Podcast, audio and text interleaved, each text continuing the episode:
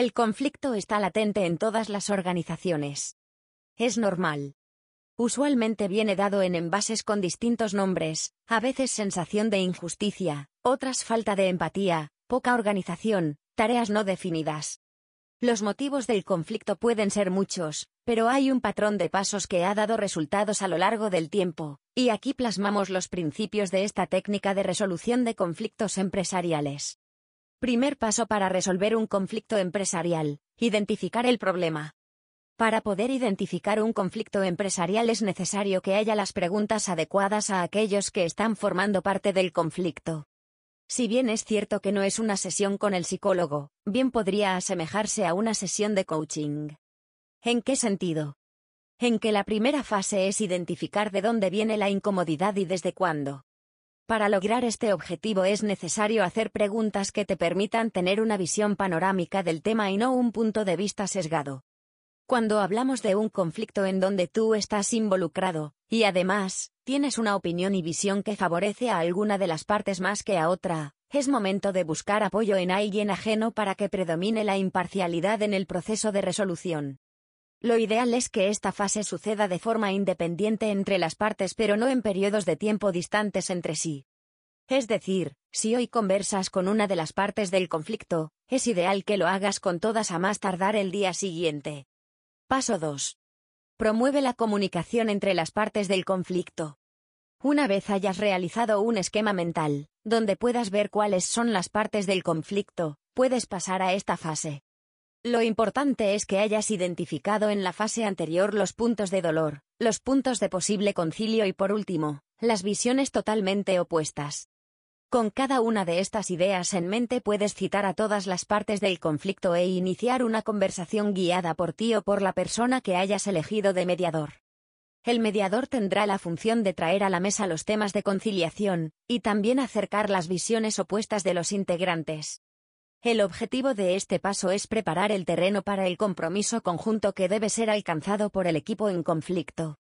Y es que, aunque no veamos el mundo de forma similar a un compañero de trabajo, a veces es necesario trabajar en proyectos donde la suma de las habilidades y lograr la tarea encargada es la prioridad. Paso 3. Concilia una solución en la que ambos integrantes acepten la meta conjunta. La palabra conciliar implícitamente significa ceder, pero a su vez también comprometerse con el equipo para un logro mayor.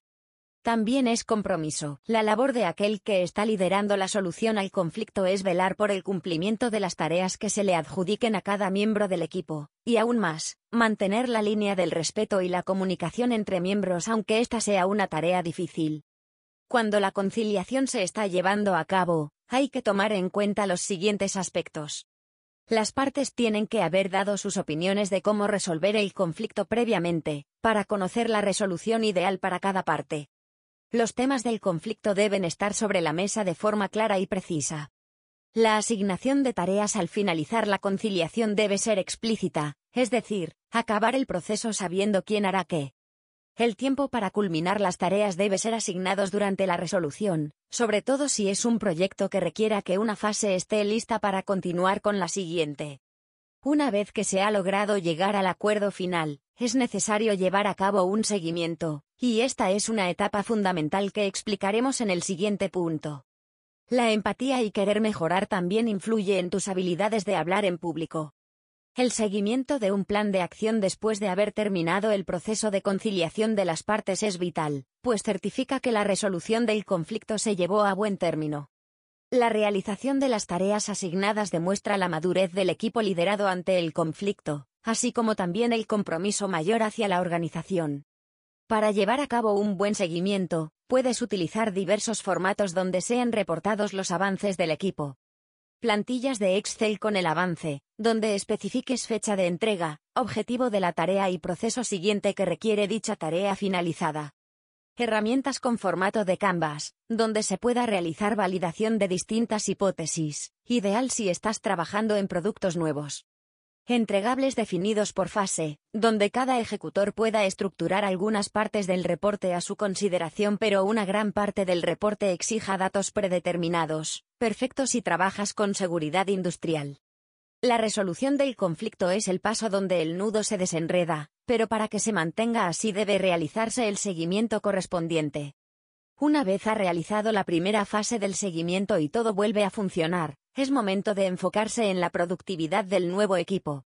La empatía y querer mejorar también influye en tus habilidades de hablar en público.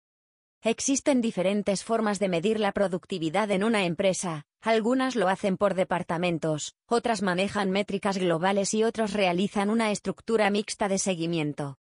Es bien sabido que cuando un equipo entra en conflicto, usualmente pierde productividad y se retrasa en los objetivos que tenía establecidos. Al eliminar el conflicto es usual que se incremente la efectividad de un equipo pero ¿cómo recuperarla hasta los niveles que tenían antes del conflicto? Durante el primer periodo, donde recientemente se han realizado los acuerdos, no debemos esperar un incremento mayor al 10% de productividad en el equipo. Pues el mismo se está engranando nuevamente, está entendiendo el nuevo proceso y se está adaptando. Usualmente la productividad debe comenzar a medirse en el principio de la tercera semana luego de haber llegado al acuerdo. Este primer seguimiento haz que sea amigable, cercano y resolviendo dudas que puedan haberse generado durante el periodo de los acuerdos. Luego puedes ir ajustando la exigencia a medida que se constate la adaptación a la nueva forma de trabajar. Este artículo es solo un abreboca relacionado al conflicto, si realmente quieres convertirte en un experto en la resolución de conflictos empresariales, no dudes en realizar el curso de Luis Palacios. Este curso no solo te ayudará a resolver el conflicto, sino que te llevará a un nuevo nivel de crecimiento empresarial.